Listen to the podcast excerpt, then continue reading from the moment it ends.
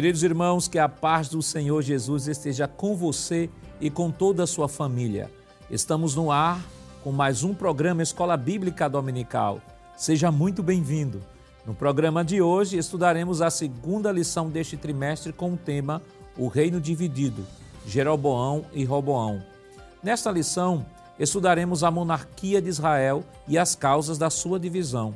Analisaremos os dois personagens principais, os reis Jeroboão e Roboão, que protagonizaram a cisão do reino.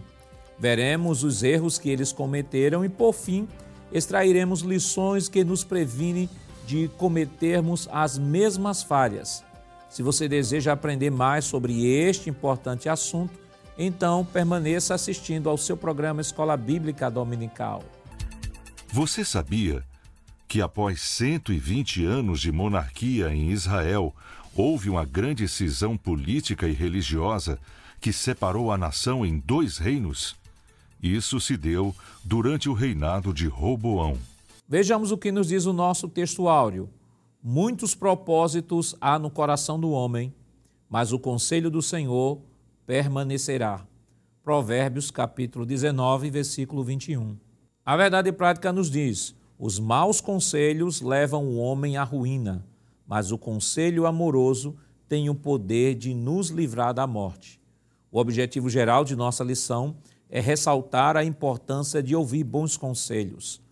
Os objetivos específicos da lição de hoje são três. Primeiro, elencar as principais causas da divisão do reino. Segundo, apresentar as falhas e más decisões de Roboão. E terceiro, pontuar o pecado da idolatria de Jeroboão. A leitura bíblica em classe para a lição de hoje está em 1 Reis, capítulo 12, versículos 1 ao 10, versículos 13, 14, 26 ao 29. Acompanhe conosco.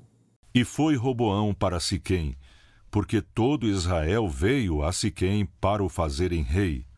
E sucedeu, pois, que ouvindo Jeroboão, filho de Nebate, estando ainda no Egito, porque fugira de diante do rei Salomão e habitava Jeroboão no Egito, enviaram e o mandaram chamar.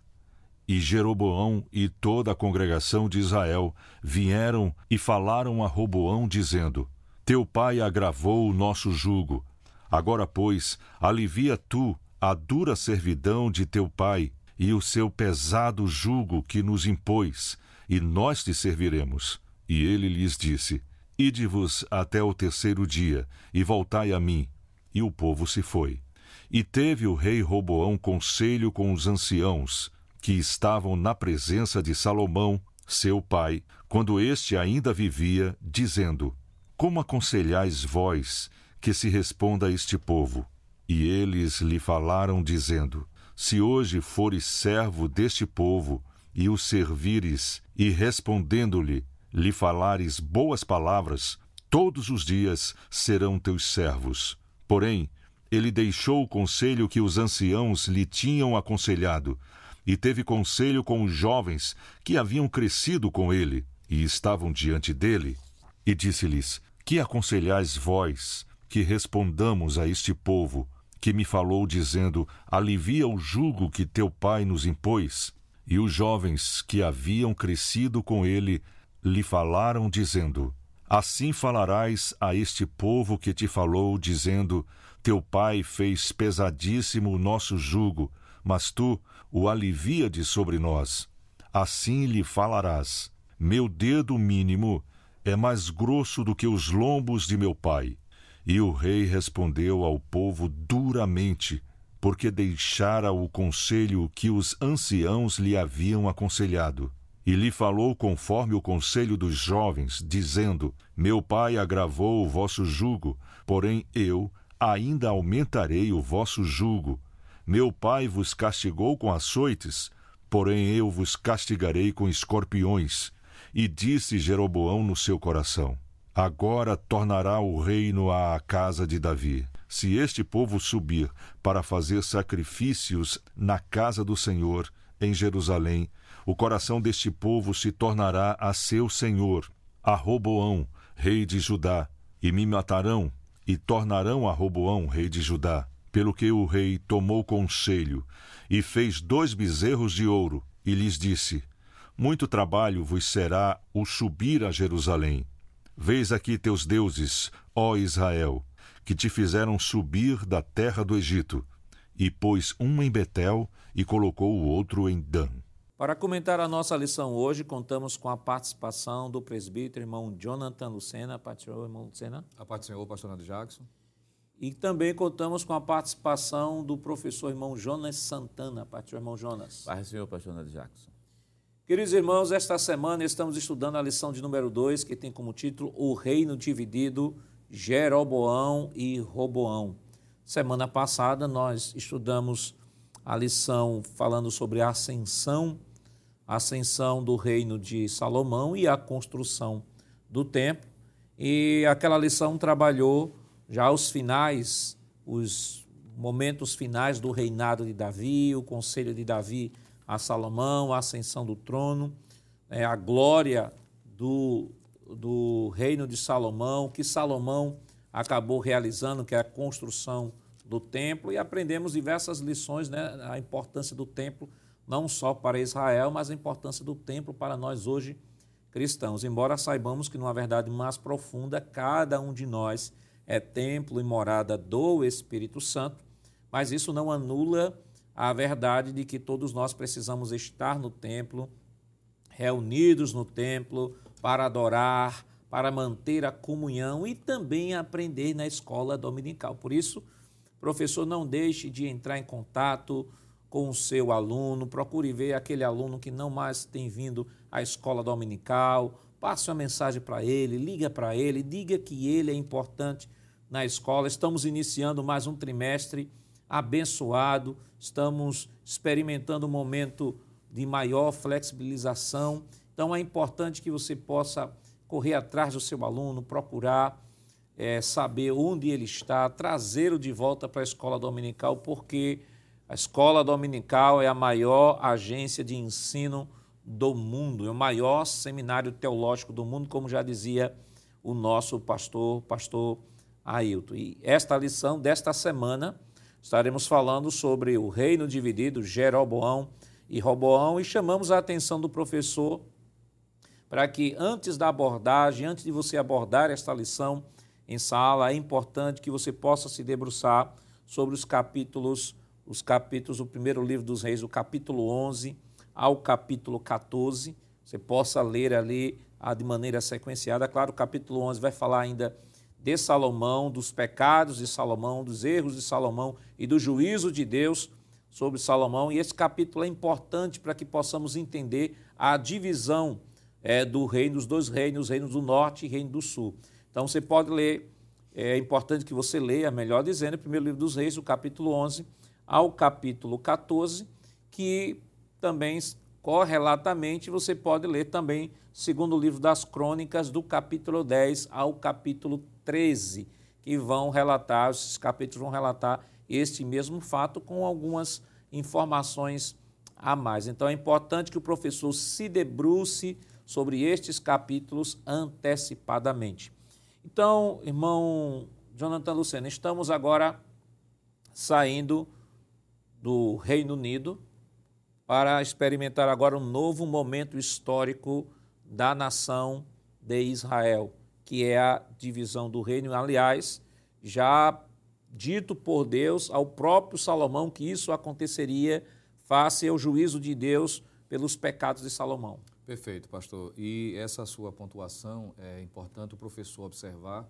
E antes de estar tratando propriamente dito da divisão do reino, é fazer um, uma, uma lembrança, é? recapitular algumas informações, já que tivemos a oportunidade na lição 1 de estar estudando sobre Salomão, sua ascensão, o estabelecimento do seu reino, mas mostrar de que tudo vai partir exatamente ainda deste personagem.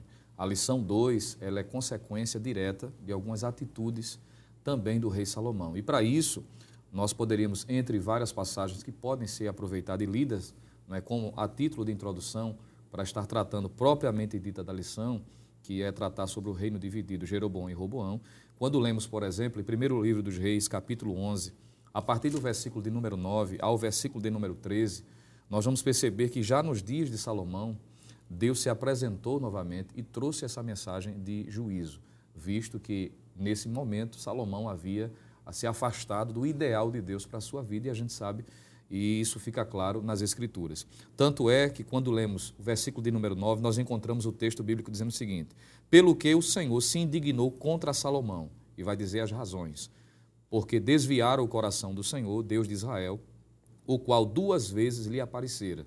Versículo 10: E acerca desta matéria lhe tinha dado ordem que não andasse em seguimento de outros deuses, porém não guardou o que o Senhor lhe ordenara. Veja que está aqui mostrando as consequências dessas atitudes. Né? Pelo que disse o Senhor a Salomão: Visto que houve isso em ti, que não guardaste o meu conserto e os meus estatutos que te mandei, certamente rasgarei de ti este reino e o darei a teu servo. Veja a consequência. Versículo 12: Todavia, nos teus dias não farei, por amor de Davi teu pai, da mão de teu filho o rasgarei. Porém, todo o reino não rasgarei. Uma tribo darei a teu filho, por amor de meu servo Davi e por amor de Jerusalém, que tenho elegido. Então é importante, pastor Nadio Jacques, o professor em sala de aula, a título de introdução, para que fique compreensível, para que se entenda o desenrolar não é, do que levou à divisão deste reino depois de 120 anos de unificação, e isso por conta da consequência ainda dessas atitudes equivocadas de Salomão. A diferença, como o texto diz, é que Deus havia prometido, por amor a Davi, por consideração à fidelidade de Davi, de que isso não ocorreria nos dias ou no reinado de Salomão, mas sim no reinado de seu filho, que é exatamente o foco desta lição. E quando nós, é, irmão Jonas, nos deparamos com esse texto, fica bem claro de que a divisão do reino ela acaba sendo resultante, é, ou a motivação maior foi justamente Salomão não ter andado nos caminhos de seu pai, Davi. E a misericórdia de Deus foi tão grande que o texto que o, o irmão Jonathan leu aqui deixa claro de que Deus disse, olha, eu vou rasgar o teu reino, mas não vou rasgar o teu reino enquanto você estiver no reino. Vou rasgar depois de ti. Mas por que eu vou fazer isso? Vou fazer isso por amor ao teu pai. Então a gente percebe que Salomão, nós falamos isso na aula passada, que Salomão ele foi um receptor da promessa. Às vezes nós experimentamos promessas que são feitas aos nossos pais, aos nossos avós, e aí por conta da promessa que Deus fez a Davi, Salomão ele foi poupado dessa divisão em vida, porque quando ele falece, a, a divisão vai a efeito. E aqui nesse próprio texto a gente vê o exercício da, da, da misericórdia de Deus, mesmo sobre o juízo, que diz assim: olha, eu vou, o reino vai ser dividido, vou dar ao teu servo, que aí no caso Jeroboão, a gente vai ver no decorrer da lição, mas a uma tribo eu vou dar, e a tribo que daria ao filho, que era Roboão, seria, podemos dizer assim, a tribo mais importante do ponto de vista profético, porque seria a, a, a tribo através do qual viria o Messias ao mundo. Perfeito. E tem um versículo que vai colaborar bastante com isso, porque aí a ideia de Deus aqui é, é, a manutenção da promessa.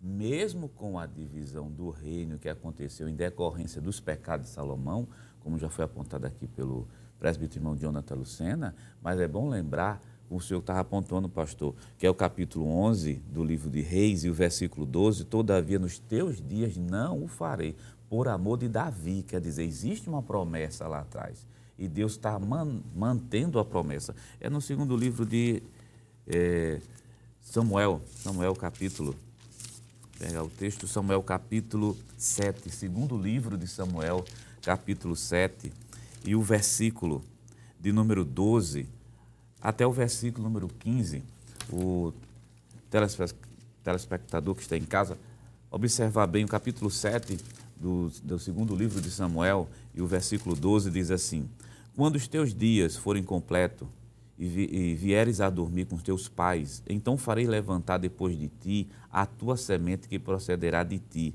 e estabelecerei o meu reino este edificará uma casa ao meu nome e confirmarei o trono do seu reino para sempre. Eu lhe serei por pai e ele me será por filho. E se vier a transgredir, castigá-lo-ei com vara de homem e com açoite de filhos de homem.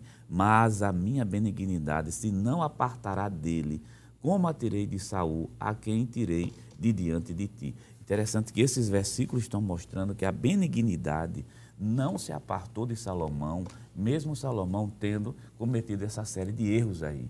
E outra coisa, o próprio Deus vai dizer, como já foi reafirmado aqui, que as, as tribos mais importantes, vamos dizer nesse caso, de Judá, que era da onde ia sair, na verdade, o Messias, porque a Bíblia diz que o cetro não ia se arredar de Judá. Então Deus preserva. Agora, coisa que chama muita atenção é que, diante desses erros que são de Salomão, não são incentivados por Deus, é bom deixar isso claro. Deus aqui em nenhum momento está promovendo um tipo de, de erro por parte de Salomão, mas Deus consegue, na verdade, como nunca perdeu o controle, de que a promessa ficasse de pé perante esses erros todinhos de Salomão e também de seu filho Robão lá na frente.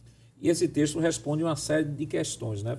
Por exemplo, o senhor citou o texto uh, de que o cetro não se arredará de Judá, né? falando sobre a promessa, que é quando Jacó abençoa os seus filhos e vai abençoar Judá.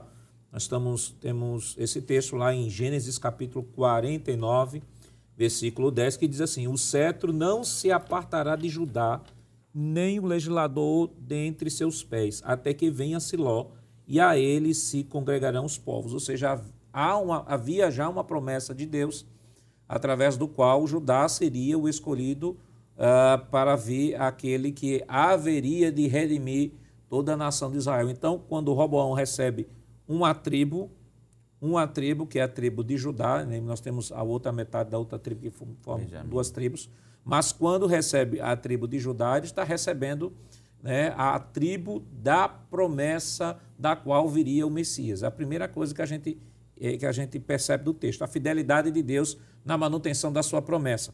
A segunda a, a, a análise que a gente vê aqui nesse texto, irmão Lucena, é que comumente, né, e aí queremos de maneira definitiva fechar esse assunto, é que comumente algumas pessoas, é, às vezes, quando se depara com Salomão, a primeira coisa que vem na sua mente é a, a salvação de Salomão. Tanta coisa para se falar da vida de Salomão, tantas Salomão não teve só momentos de, de, de decadência espiritual, ele teve momentos também na presença de Deus, como todo homem, né? Há, há uma, há uma variação muito grande na sua vida espiritual. É claro que Deus estabeleceu juízo para Salomão, a gente já viu aqui o texto, mas há pessoas que, na ânsia tão grande, e ao se deparar com o texto de 1 Reis 11, vai dizer assim: a Salomão se perdeu Salomão morreu sem Deus, sem pai, sem salvação. E, a, e, quando a gente se depara com esse texto que foi citado em 2 Samuel 7, a gente percebe que Deus promete que a sua misericórdia estaria sobre ele. É verdade, pastor. E isso são evidências claras. Não é? Claro que o, o texto bíblico em si ele não está preocupado em estar tratando diretamente sobre a salvação, no caso de Salomão, mas dá evidências, dá vestígios que mostram sim a misericórdia de Deus estendida para ele. E isso fica ainda mais corroborado em entendermos, por exemplo, ao lermos o livro do, de Eclesiastes, não é? que ele chega a um nível de maturidade a ponto de expressar, não é? mostrando sua submissão, mostrando seu reconhecimento. Isso fica claro também quando nós lemos, mostrando, portanto, que é uma perda de tempo, pastor, uma, algo que não vai trazer nenhum tipo de edificação, estar se dedicando, perdendo tempo em sala de aula, é? estar preocupado, é, fazendo afirmações que a própria Bíblia não dá. Agora, a Bíblia mostra de forma clara a misericórdia de Deus estendida a Salomão, não como se fosse uma predestinação, mas que mostrando, não é, no sentido fatalista, mas sem, mostrando de que ele, em dados momentos da sua vida também, demonstrou reconhecimento e esse reconhecimento fez com que a misericórdia de Deus fosse efetivada em sua vida também. E aí, entendendo o capítulo 11 de Primeiros Reis, né, fica mais fácil compreender o porquê dessa divisão do reino, né, irmão? Irmão Jonas. É, o capítulo 11 de 1 Reis é de fundamental importância para a gente, porque a gente vê Roboão, no caso, já Roboão, o filho né, de Salomão, já cometendo diversos, cometendo os mesmos erros que seu pai também cometeu. É, é bem curioso, capítulo 11 de primeiro livro de Reis, primeiro livro de Reis, que os, os pecados do pai de certa forma, vai ser reproduzido por Roboão também. Ele vai tomar aquilo como se fosse como se fosse modelo. Porque no capítulo 11 e versículo 14, vai dizer que Salomão, estando vivo, quando desobedeceu, se cumpre literalmente aquilo que está no segundo, no segundo livro de, de Samuel. Né? Vou castigá-lo com vara de homem. Aí levantou, capítulo 11, versículo 14, um adversário chamado Haddad capítulo 11, versículo 23, outro adversário chamado Rezon. E o capítulo 11 e o versículo 26, que Jeroboão também, que por sinal era um, um, homem, versículo 28, extremamente valente, valoroso, com uma série de habilidades, mas o final do versículo 26 diz que ele também levantou a mão contra, contra o rei. Você tem essas pessoas que se levantaram contra Salomão em decorrência dos pecados que foi cometido. Só que Roboão, quando assume o trono, começa a ter os mesmos problemas também que Salomão teve. E aí, quando estamos agora já no capítulo 12, é. quando Salomão falece, Roboão ele vai ser aclamado né, como rei. E aí entra a grande incógnita, né? Como ele vai reinar? Então, o capítulo 12 deixa claro que as dez tribos chegam diante de Roboão, esse é o texto, é o cenário desenhado aqui no capítulo 12, chegam diante de Roboão e dizem assim: Olha, não seja pesado como foi teu pai, né? não seja pesado, seja um pouco mais suave com a gente. E aí Roboão, numa atitude sábia, diz assim: Olha, daqui a três dias eu vou dar a resposta a vocês. O primeiro ato foi um ato de sabedoria. Agora, a continuidade é que ele acabou tomando uma atitude insana. De fato, pastor. Essas observações é, são importantes para que, na medida que a gente avança no estudo dessa lição, fique ainda mais compreensível. Não é? Esses dois pontos que já ficaram claros aqui. Primeiro, que a divisão se dá por consequência de erros que se iniciaram na, na, na liderança de Salomão e também perpassa também por meio de seu filho. E que meio, em meio a estas fragilidades, Deus não deixou que sua promessa caísse por terra. E infelizmente Roboão surge já trazendo alguns indícios da possibilidade de ser um excelente rei, não é? Só o fato dele ter tido essa precaução, esse cuidado de esperar três dias para dar resposta direta ao povo, isso mostra que ele tinha qualidades e virtudes. No entanto, nós vamos perceber que ele passa a ter sucessivas atitudes que conduziram então à divisão do reino propriamente dito. Inclusive, alguém disse que o significado do nome Roboão significa ele faz o povo aumentar. Isso parece ser uma contradição. Sim, uma contradição é? muito grande. Porque no lugar de fazer o povo se fortalecer, aumentar, é, produzir a unidade, isso leva, ou ele leva, não é, por meio das suas atitudes, o cumprimento da divisão. Ele surge como rei tendo 41 anos de idade, era uma idade razoável que deveria ter uma certa maturidade mas que infelizmente o texto bíblico diz que não foi assim que ele reagiu. Reinou durante 17 anos, um reinado um tanto quanto extensivo, mas muito problemático, vamos assim dizer. Era filho de uma mulher chamada Naamá e, diga-se de passagem, esta era Amonita. Então, são informações iniciais, pastor, que a gente pode estar referindo-se a este personagem, que a partir dele, então, a divisão ela é evidenciada. Quais os principais problemas que ocorreram no reinado de Roboão para causar essa divisão do ponto de vista prático. Mas isso é claro, nós estaremos comentando depois do nosso rápido intervalo. Voltamos já.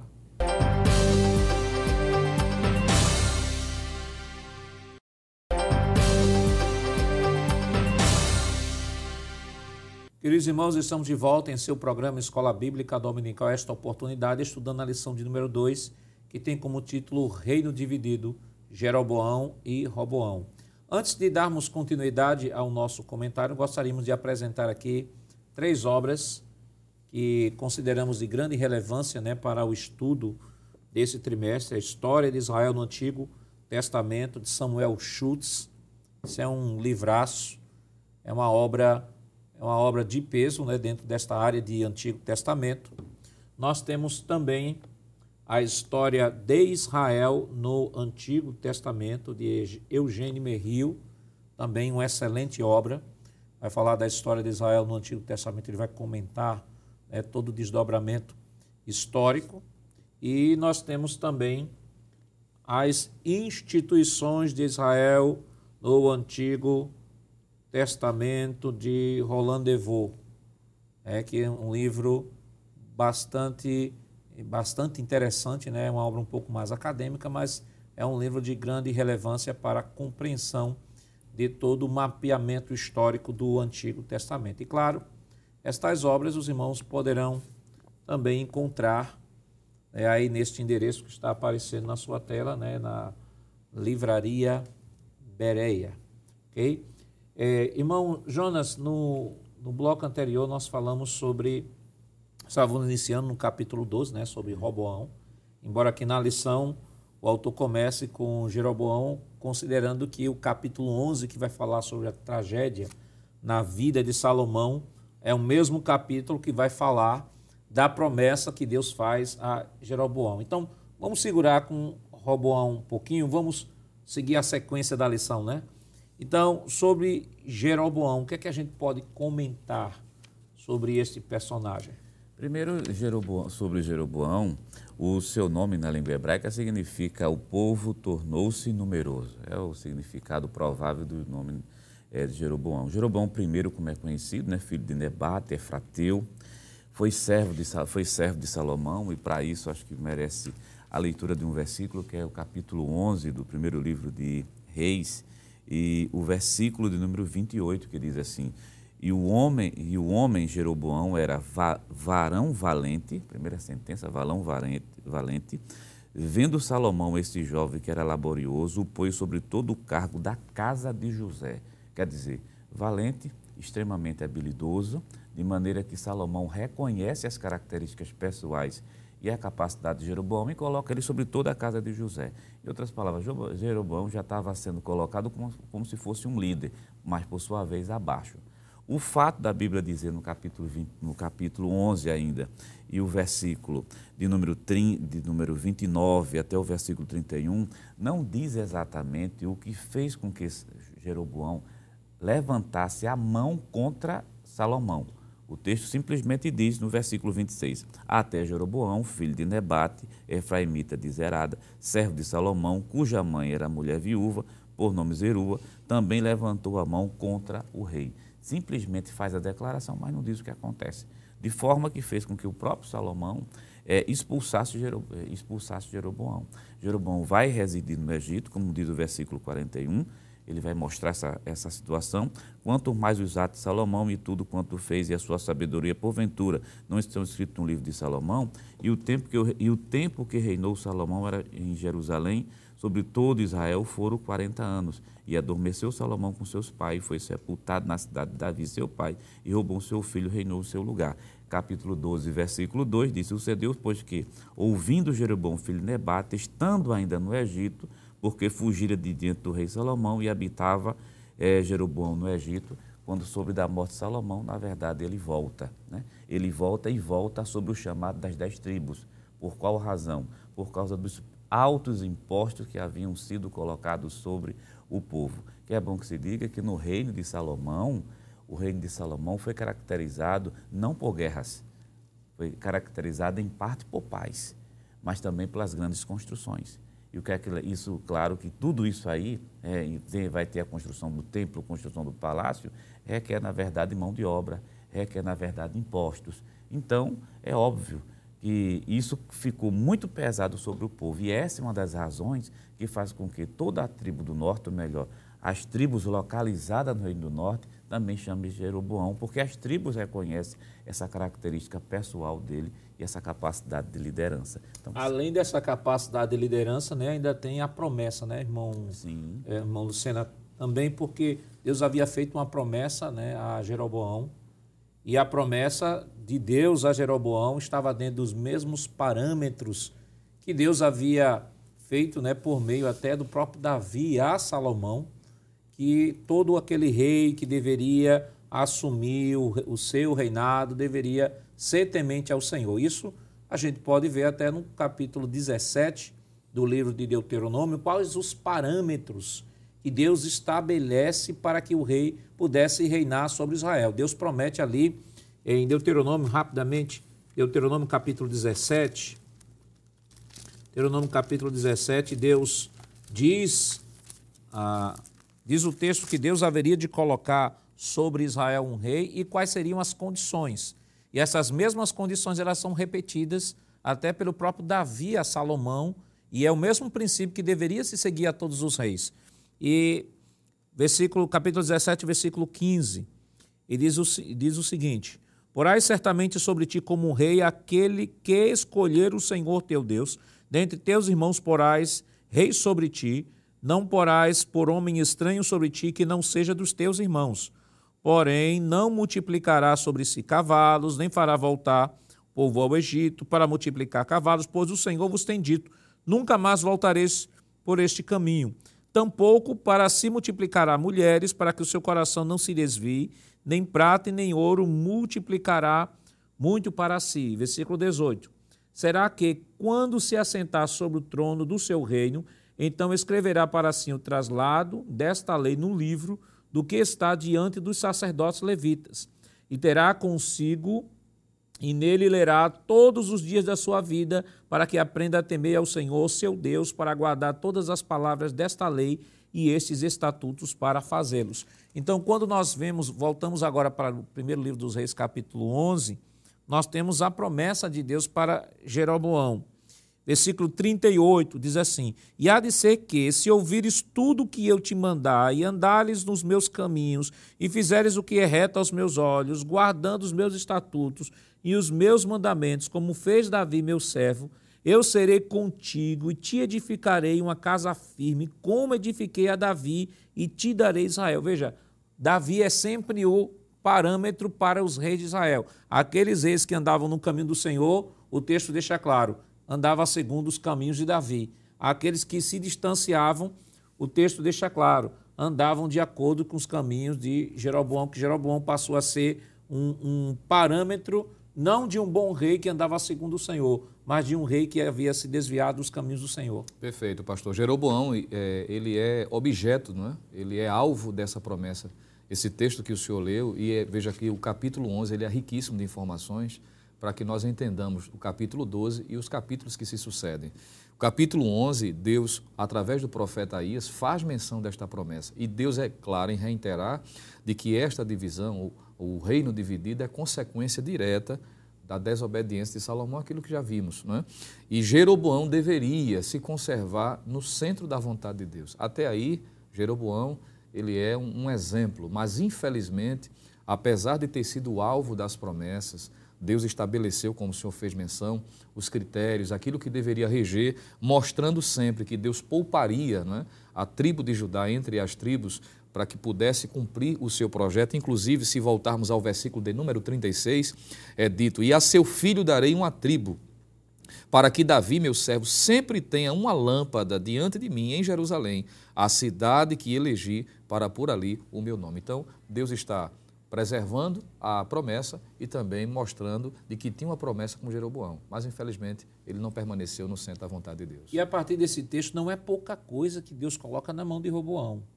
Veja que Deus diz que seria como uma lâmpada diante de mim em Jerusalém, a cidade que elegi para pôr ali o meu nome. Embora fosse uma tribo que estava dando a, a Roboão, e agora uhum. vamos para Roboão, uma tribo que estava dando a Roboão e dez tribos em número a Jeroboão, e havia promessas também para Jeroboão, mas nenhum nem outro, é, nenhum nem outro acabou é, zelando por aquilo que Deus havia colocado em suas mãos. Perfeito. De um lado, a gente tem Jeroboão, que tem uma promessa dada por Deus, que a gente encontra duas situações aqui.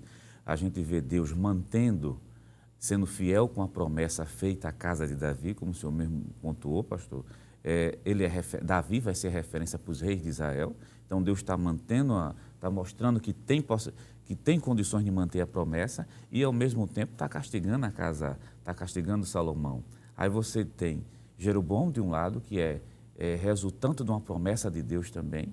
O que é que Jeroboão faz nessa situação? Ele está com uma promessa, ele não confia na promessa, ele confia mais na capacidade que ele tem. E Jeroboão e Roboão, por outro lado, né, em vez de procurar os conselhos mais sábios, procura, na verdade, o conselho com seus jovens e vai começar a pecar também porque vai colocar uma carga de imposto muito grande. E quando chegar lá na frente, o próprio texto vai dizer que Robão também vai pegar muita, vai ter muitas mulheres, né?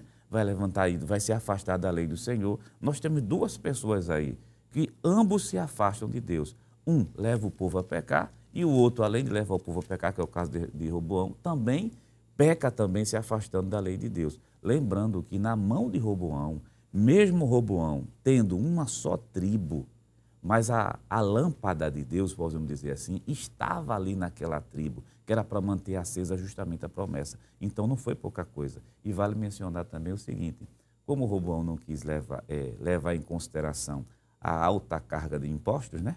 Com a divisão do reino, ele perdeu dez tribos. Se ele perde dez tribos, então aqueles impostos das dez tribos também estão ali perdidos. Então veja o que é pecado, as consequências que vêm.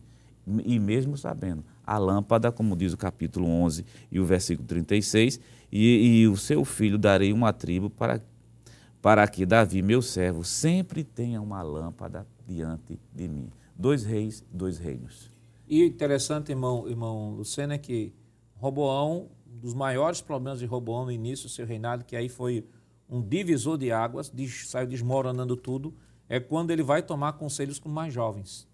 Né? Você tem ali o conselho de sábios anciãos de Salomão. Agora eu fico, às vezes eu fico perguntando, mas será que esses sábios que recomendaram a, a Roboão a ser um pouco mais maleável com o povo, será que eles não fizeram isso com relação a Salomão? E Salomão, de alguma forma, foi um pouco duro, a gente não sabe. Mas o que o texto nos deixa claro é que o, o conselho dos anciãos seria o mais viável para a manutenção da unidade do, do, do, uh, do reino, embora que houvesse os dois reinos. Embora que houvesse os dois reinos. Só que Roboão acaba tomando o caminho, tomando o conselho daqueles que cresceram junto a ele. É, os jovens cresceram junto a ele, ou seja, o que os jovens sabiam sobre reino, o que os jovens tinham de experiência? Nada. Mesma coisa Roboão. O que Roboão sabia é o que os jovens sabiam? Nada. E acaba tomando esse conselho de ser um pouco mais duro com o povo e aí gera toda essa animosidade e aí a separação dos dois reinos. Pois é, pastor. E é exatamente essa, essa atitude não é? Que vai provocar ainda mais o descontentamento das, das tribos e, consequentemente, a divisão. A Bíblia vai deixar claro da necessidade de termos cuidado quanto aos conselhos que devemos atender, não é? Roboão deveria ter seguido os conselhos dos anciãos, daqueles mais experientes, que tinham certa influência, inclusive, não é, em todo o reinado, mas ele preferiu dar conselhos àqueles que não tinham nada para somar. Ah, em Provérbios, capítulo de número 13, versículos 18 e 20, nós encontramos a Bíblia fazendo questão de destacar da necessidade de darmos ouvidos aos conselhos dos sábios.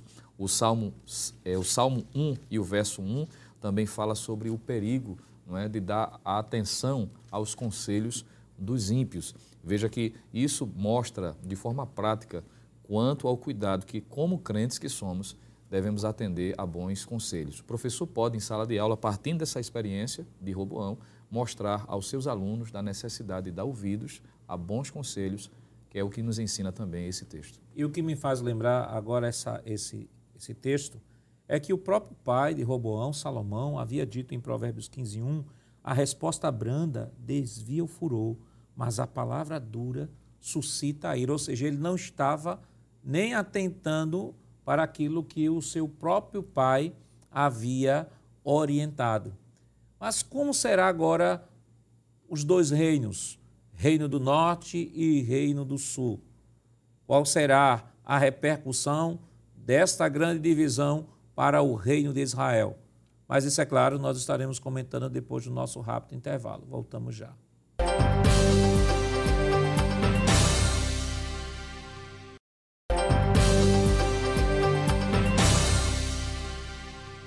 Queridos irmãos, estamos de volta para o último bloco do seu programa Escola Bíblica Dominical e esta oportunidade estudando a lição número 2, o que tem como título, né, o reino dividido, Jeroboão e Roboão. Nós sabemos que a densidade de informação, de informações históricas né, sobre essa lição, até porque estamos estudando dois reis dentro de uma só lição, é muito grande. Mas o, o mais importante é que o professor possa extrair né, os princípios que podem ser percebidos ao longo desta lição para fazer aplicação na escola bíblica dominical. Mas antes de falarmos sobre os princípios, irmão Lucena, é, para que fique bem claro a mente do professor nessa essa divisão do reino, quando o reino se divide, reino do norte ou reino de Israel, com a sede em Samaria, né? nós temos aí Jeroboão como rei deste reino com dez tribos, e temos o Reino do Sul, o Reino de Judá, com sede em Jerusalém. Nós temos aí as duas tribos, né? as duas tribos aí com Roboão. E, esta, e este cenário que nós temos aqui das duas tribos, nós temos uma série de reis, e tanto no Reino Norte como no Reino do Sul, eles vão reinar até lá na frente cair o Reino do Norte, 722 é, antes de Cristo, e depois o Reino do Sul também cair em 586 no cativeiro babilônico. Claro que esse é um assunto que vai ser tratado lá na frente, lá no finalzinho da nossa lição. Mas traçando uma visão panorâmica, como é que a gente pode explicar ao professor que nos acompanha? Pois não, pastor. Uma vez o reino dividido, não é? como o senhor já bem é, frisou, a dinastia que antes era unificada, 120 anos de unidade, agora passa a ser dois reinos. O reino denominado Reino do Norte, que inicialmente era com Jeroboão, Israel ou Samaria. No caso, o Reino do Norte, que era Israel, com a sua capital em Samaria. Esse, esse reinado, ou essa, essa dinastia, teve 19 reis ao longo de 200 anos, e é bom dizer de que todos eles trilharam caminhos distantes da presença do Senhor. Começando com Jeroboão I, até o rei chamado Oséias. Todos eles, diz a Bíblia, 1 Reis 12 e 20, de que eles fizeram o que parecia mal aos olhos do Senhor, combinando né, com a, a, destruição deste, deste reino do norte, como o Senhor frisou, pela mão da Síria em 722. Já o reino do sul, Judá, não é, com a sua capital em Jerusalém, que é o rei que inicia, no caso Roboão, após a divisão, vai até o rei Zedequias, cerca de 19 aproximadamente reis, descendentes direto de Davi. Alguns desses oscilam, é? alguns são distanciados da vontade de Deus, outros, no entanto, se no decorrer desse trimestre nós estaremos vendo. Por exemplo, a gente poderia citar aqui Josafá, que era reino do sul, um homem piedoso, apesar das suas limitações, mas era um homem dentro desse reinado que estava no centro da vontade de Deus. Mas, basicamente, estes dois reinos passam a viver paralelamente e é bom destacar isso porque é muito comum, por exemplo, ao novo convertido, de, dependendo do texto que ele está lendo, ele vai encontrar duas referências, o reino de Israel e o reino de Judá. E às vezes ser tendencioso achar, mas não é a mesma coisa? Por que, é que a referência ora fala de Israel, ora fala de Judá? Então essa lição é um divisor de águas para fazer entender, entre outras coisas, esse contexto histórico. E quando uh, nos deparamos com esta lição, irmãos, acho que três datas é importante que você tenha bem fixo na sua mente para entender toda, todo o desenho histórico né, do momento em que Israel está vivendo. Que é 931 a.C., que é justamente o momento da divisão do reino. A maioria dos escritores estabelecem essa data, 931, a divisão do reino. E aí, Reino do Norte e Reino do Sul. O Reino do Norte cai em 722 depois, antes de Cristo, melhor dizendo, antes de Cristo. E mais à frente, 586, cai o Reino do Sul juntamente levando aí todo o reino do norte, que já está no cativeiro assírio, é, é, entrando dentro do chamado cativeiro babilônico. Então, 931 a.C., o reino divide, 722 o reino do norte cai para o Império Assírio e 586 o reino do sul cai para o Império Babilônico. Então, irmão Jonas, é importante que se tenha isso em mente para que o professor possa até fazer essa divisão aí que o irmão Lucena bem colocou, porque dependendo do contexto histórico, Israel, em Gênesis, Israel é Jacó, mais à frente, Israel é as doze tribos. Nós temos Israel no período, no período monárquico, né, de 120 anos, é as doze tribos juntas, mas Israel, nesse momento histórico, é as dez tribos com Jeroboão. Verdade. Levando em consideração que o Reino do Sul, as tribos que estavam localizadas no sul, Judá e Benjamim, fazer menção, por estarem localizadas no sul, ficaram conhecidas como sendo o Reino do Sul e teve por capital a cidade de Jerusalém. E as tribos localizadas no Reino do Norte, que ficou conhecido como sendo Israel, a partir dessa divisão, e teve entre elas várias capitais. Então, isso é bom o, quem estiver lendo o texto observar, né? tendo sempre o capítulo 12 do primeiro livro de Reis como sendo a referência, porque a divisão do reino realmente acontece a partir daqui, do capítulo 12. Daí para frente a gente vai ter reinos realmente divididos. Reino do Sul, Reino do Norte, como já foi mencionado aqui, com uma dinastia no Reino do Sul e outras dinastias, várias dinastias, na verdade, no Reino do Norte, né? Que as dinastias são famílias, né? Que estão sucedendo, na verdade, aquele trono.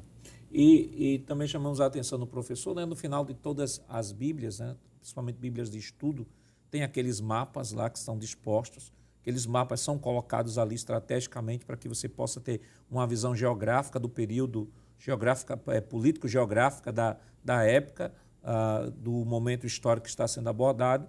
E é importante que você possa trazer, até pegar aquele mapa, mostrar a sala de aula, o reino, reino de Saul, Davi, Salomão, o reino do norte, digo, o reino, uh, o reino unido, né, quando Israel estava unido às 12 tribos, é, e depois mostrar outro mapa sobre a divisão do reino, né, como é que ficou o reino a partir dessa divisão do ano de 931 é, antes de Cristo. É, irmão, Luciano, essa lição é uma lição que ela tem muitas informações históricas, é, tem muita, tem uma densidade muito grande de informação, principalmente nesse momento da decisão ou da divisão do reino, mas que princípios a gente poderia extrair desta lição é, para que o professor pudesse aplicar de maneira cirúrgica em sala de aula sem cometer equívoco, equívocos hermenêuticos. Pois não, pastor. Eu diria que entre várias lições que nós podemos aqui destacar, é, de alguma forma já foi mencionado aqui, mas relembrar de que a soberania de Deus, entre outras coisas, ela não é afetada não é, pela decisão errada de A ou de B. Deus tem seu projeto, e na medida né, que a, a, história vai se desenvolvendo, Deus consegue né, administrar, porque Ele é Deus, Ele é o Senhor, Ele é grandioso, Ele é soberano e Ele consegue administrar a sua soberania dentro da realidade de que, na sua soberania, Ele deu ao homem a capacidade de seguir seus passos ou não. E fica evidente aqui que a soberania de Deus não anula a responsabilidade humana. Ou aquilo que a gente poderia dizer que a soberania não está em contradição com o livre-arbítrio, o direito de escolha, a decisão. Isso foi visto em Salomão, Deus dando a ele todas as possibilidades de viver no centro da sua vontade e ele tomou as suas decisões. Consequentemente, Roboão envereda pelo mesmo caminho e também Jeroboão. Mas observamos que, mesmo dentro dessas decisões, lembrando que essas decisões não foram influenciadas diretas pela soberania de Deus, de modo que seria um erro, por exemplo, o que alguns querem empreender, dizendo que Roboão endureceu seu coração porque Deus endureceu seu coração, que Jeroboão se afastou porque Deus também. Não, isso não, não, não condiz com o caráter divino. Em Tiago, capítulo 1, pastor, lembrando, ele vai dizer que ninguém sendo tentado diga de Deus sou tentado, porque Deus não é tentado pelo mal e a ninguém tenta. Ou seja, Deus não leva o ser humano a cometer pecados. Pelo contrário. Agora, dentro da soberania, Deus consegue como ele faz isso, aí é da competência divina. É? Administrar dentro da liberdade que ele deu ao homem para escolher, a sua soberania não ser comprometida. É aquilo que Jó disse: Bem sei eu que tudo podes, e nenhum dos teus pensamentos pode ser impedido. Então é bom o professor em sala de aula fazer lembrar os alunos que a soberania de Deus não anula a responsabilidade humana, tem as suas consequências, mas apesar das falhas do ser humano, Deus consegue administrar e fazer os seus projetos se cumprirem. E como ele faz isso, nós nunca vamos saber. Nenhum teólogo na história da humanidade vai conseguir explicar, porque se conseguíssemos explicar, ele não seria Deus, ele seria homem, porque um homem entende a cabeça de outro homem, mas um homem não entende o pensamento de Deus. O próprio Deus disse a Isaías, né? assim, distância entre o céu e a terra são os meus pensamentos, os vossos pensamentos, e os meus caminhos dos vossos caminhos. Como é que Deus consegue ser soberano e ao mesmo tempo ter, paralelo a isso, a liberdade do homem escolher fazer o que ele quer, como é que Deus pode administrar isso? Nós não conseguimos explicar porque teríamos que ter a mente de Deus para entender isso, né, irmão Jonas? Perfeito, porque muitas vezes se coloca explicações humanas, é tentativas de explicar aquilo que não tem explicação direta nas escrituras sagradas. E o professor pode correr um risco muito grande, é de existe uma lacuna, não existe um, uma resposta objetiva e vir com várias suposições. E dizer o professor, suposição não quer dizer resposta clara para ninguém. Então tem muito cuidado com isso, para que a suposição não venha, né? Claro, nunca vai superar, mas não venha superar o texto bíblico, né? Na hora do ensino. E essa lição também traz, irmão Luciano, além de outras coisas, né? A, a, a, a ideia da conservação do princípio original. É, nós temos aí Davi passando toda a orientação para Salomão. Salomão deveria seguir o conselho de seu pai né, e obedecer ao Senhor. E a gente percebe que o próprio princípio lá de Deuteronômio 17, que nós aqui citamos, ele é contrariado na vida do próprio Salomão. E por conta disso vem todo problema, é desencadeado na vida de Salomão, porque ele não observou o princípio antigo, aquilo que Deus havia estabelecido. Com certeza, pastor. Deus, ele, ele é, já foi dito aqui, a sua soberania, ele faz com que os seus projetos, e quando ele antecipa a informação, já é deixando claro que, apesar de algumas coisas acontecerem nesse processo, mas ele garante que a sua promessa vai se cumprir, não é? respeitando aquilo que ele próprio deu ao ser humano, sem necessariamente comprometer, mostrando, no entanto, que aqueles que não se moldam não é? às suas determinações, às suas orientações e os princípios que ele estabelece, haverá sérias consequências. Porque aí se justifica, por exemplo, Deus exigir responsabilizar. Quando eu digo a alguém que fez porque Deus endureceu seu coração, eu estou tirando dele a responsabilidade, não é? Então ele não pode ser punido. Eu, o que não se harmoniza, por exemplo, no caso de Salomão, não se harmoniza no caso de Roboão e também de Jeroboão. Esses três homens aqui envolvidos, não é? Um, de alguma forma na divisão do reino, partindo de Salomão, de que Deus julgou as suas atitudes. E Gálatas 6 e 7, lembrando as palavras do apóstolo Paulo, é, Paulo disse assim: Não erreis, Deus não se deixa escarnecer, porque tudo o que o homem semear, isso também se fará. Isso fica claro também, é uma outra lição que nós poderíamos destacar, pastor. As, suas, as atitudes humanas têm as suas consequências. Os três receberam promessa de Deus. Salomão recebeu a promessa de Deus, Roboão recebeu a promessa de Deus e Jeroboão recebeu, recebeu também a promessa de Deus. Agora, o que eu faço com aquilo que Deus coloca na minha mão é responsabilidade minha. E, pastor, esse assunto é de extrema importância porque o texto bíblico fala sobre, sobre Jeroboão, frisar somente Jeroboão, lá no capítulo 11, versículo 38, dizendo, Deus falando com ele, dizendo assim, vou citar o, o texto, que é o capítulo 11, versículo 38. Já no finalzinho, as últimas sentenças, é Deus dizendo, eu serei contigo. E depois Deus ainda diz mais assim a ele: Vou edificar uma casa para tu, tão firme como se fosse a casa de Davi. Então, como é que alguém que tem promessas tão bonitas quanto essa se transforma em referência de pecado. Em qual aspecto? Porque lá no segundo livro de no primeiro livro de Reis, capítulo de número 22, 22 do versículo 53, a última sentença diz assim: andou em todos os caminhos de pecado de Jeroboão. Quer dizer, é? aí já entra aquela questão da soberania e da liberdade. Deus disse: Vou estar contigo, vou te edificar uma casa, mas qual é o fim de Jeroboão? Por causa das suas escolhas, é se transformar numa referência de pecado para todos os reis. Ou alguém pecou tanto quanto ele, ou alguém pecou igual a ele, ou simplesmente superou os pecados dele. Agora, por que isso? Por causa das decisões que foram tomadas erradas, que são, são várias. É isso que o professor da escola dominical seria bom, é bom, né? Que faça essa é, frise porque nossas atitudes têm consequência. Porque o que é, o que é que acontece muito? Ou responsabilizar Deus, ou simplesmente culpar Satanás e o homem ficar de fora. Isso é, isso é um, um problema muito sério. E o texto bíblico mostra aqui: Deus fez a promessa, eu quero fazer, quero edificar, ser contigo, e no fim a pessoa se transforma em referência de pecado. E Jeroboão, irmão, trocou a bênção de ser conhecido na história como aquele que seguiu os caminhos segundo Davi e que Deus estabeleceu a sua casa, como estabeleceu a casa de Davi, para trocar como referencial, né, primeiro livro dos reis 16, 26, como tem primeiro livro dos reis 15, 25 a 34, como primeiro livro dos reis 22, versículo 53, como referencial de um rei que foi agora colocado como um parâmetro de um rei mau. Quando a Bíblia fala de um rei bom, diz assim: andou segundo os caminhos de Davi. A gente pode ver isso. Segundo o livro das Crônicas, capítulo 17, versículo 3. Segundo o livro dos Reis, capítulo 22, versículo 2. Ou seja, quando o rei obedecia a Deus, o escritor dizia assim: ele andou segundo os caminhos de Davi.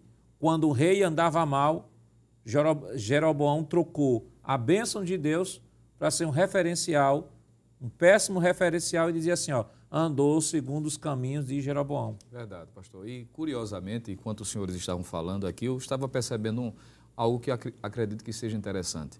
Porque no capítulo 11, Deus se utiliza de um profeta, que é o profeta Ias, para transmitir uma palavra é, de orientação e de promessa. Mas quando lemos no capítulo de número 13, agora vem um homem de Deus, de Judá, diga-se de passagem, do reino do sul, desce para Betel, que deveria ser a casa de Deus, onde deveria ser promovido a adoração ao único Deus verdadeiro.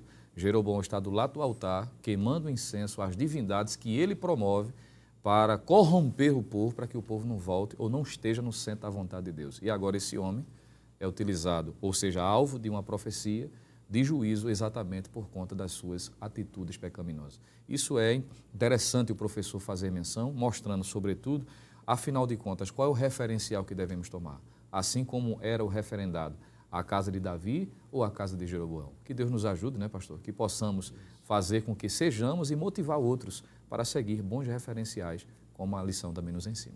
Além dessas lições, né, poderíamos aqui mencionar, é, por exemplo, a obediência aos pais, né, quando Salomão não segue o conselho de seus pais, o professor pode dar esse recorte, né, a obediência aos pais como um princípio da bênção de Deus e citar Efésios capítulo 6, versículo 1, né, a obediência aos pais para que te vá bem todas as coisas. Pode falar também da obediência à palavra do Senhor, nem, nem Salomão, nem Roboão, nem Jeroboão, e muito mais Jeroboão foram obedientes àquilo que Deus havia orientado. Pode-se falar também sobre conselhos sem procurar pessoas sábias, pessoas maduras, que possam e que tenham conselho para dar, que quando se tem um conselho errado, se toma conselho de pessoas que não têm conselho, então a tragédia já está anunciada. Pode também fazer aplicação de não se envolver com ídolos. É, ídolo aqui tem um, um aspecto muito amplo, embora que no caso de Jeroboão ele acaba trocando a adoração a Deus por estabelecimento de um culto paralelo e com a inserção de ídolos aqui, postes ídolos, altares e tal, mas ídolo também se refere a tudo aquilo que assume o lugar de Deus. Pode ser até bens materiais, pode ser até uma pessoa, pode ser até um marido, pode ser até qualquer coisa pode assumir o lugar né, e se colocar como um ídolo. É, também pode se falar sobre crer nas promessas do Senhor. O fato de Jeroboão ter tomado essa decisão nas suas vaidades, como foi citado o texto aqui, né, foi porque ele acabou sendo incrédulo àquilo que Deus havia colocado para ele. E pegando um gancho da lição que nós estudamos no trimestre passado, né, nem Roboão, nem Jeroboão, muito menos Salomão, foram bons dispenseiros daquilo que o Senhor havia dado a ele. Deus queria, daquilo que Deus colocou nas mãos dele, Deus queria fidelidade, que nós aprendemos no trimestre passado. E, acima de tudo, termos a consciência de que tudo que fazemos, nós vamos prestar conta diante de Deus, seja bom ou seja mal. Deus haverá de pedir contas de tudo quanto ele colocou nas nossas vidas. Após estudar sobre a divisão do reino de Israel, além dessas lições, nós aprendemos também que a idolatria é um pecado abominável a Deus e tem sérias consequências, e que os conselhos dos ímpios nos trazem problemas graves quando nós o aceitamos. Que Deus continue lhe abençoando em nome de Jesus. Queridos irmãos, depois de uma lição tão maravilhosa, vamos orar ao Senhor. Presbítero Lucena, vamos orar? Oremos então, pastor. Querido Deus, Pai eterno, nós te louvamos pela oportunidade de estudar esta maravilhosa lição. Ó Senhor, crescendo no conhecimento da tua palavra, extraindo lições importantíssimas para as nossas vidas. Continua abençoando aos teus filhos, cada professor, cada aluno, aos teus servos que dirigem as escolas bíblicas dominicais, aos teus filhos que acompanham em todo o estado de Pernambuco e também fora dele.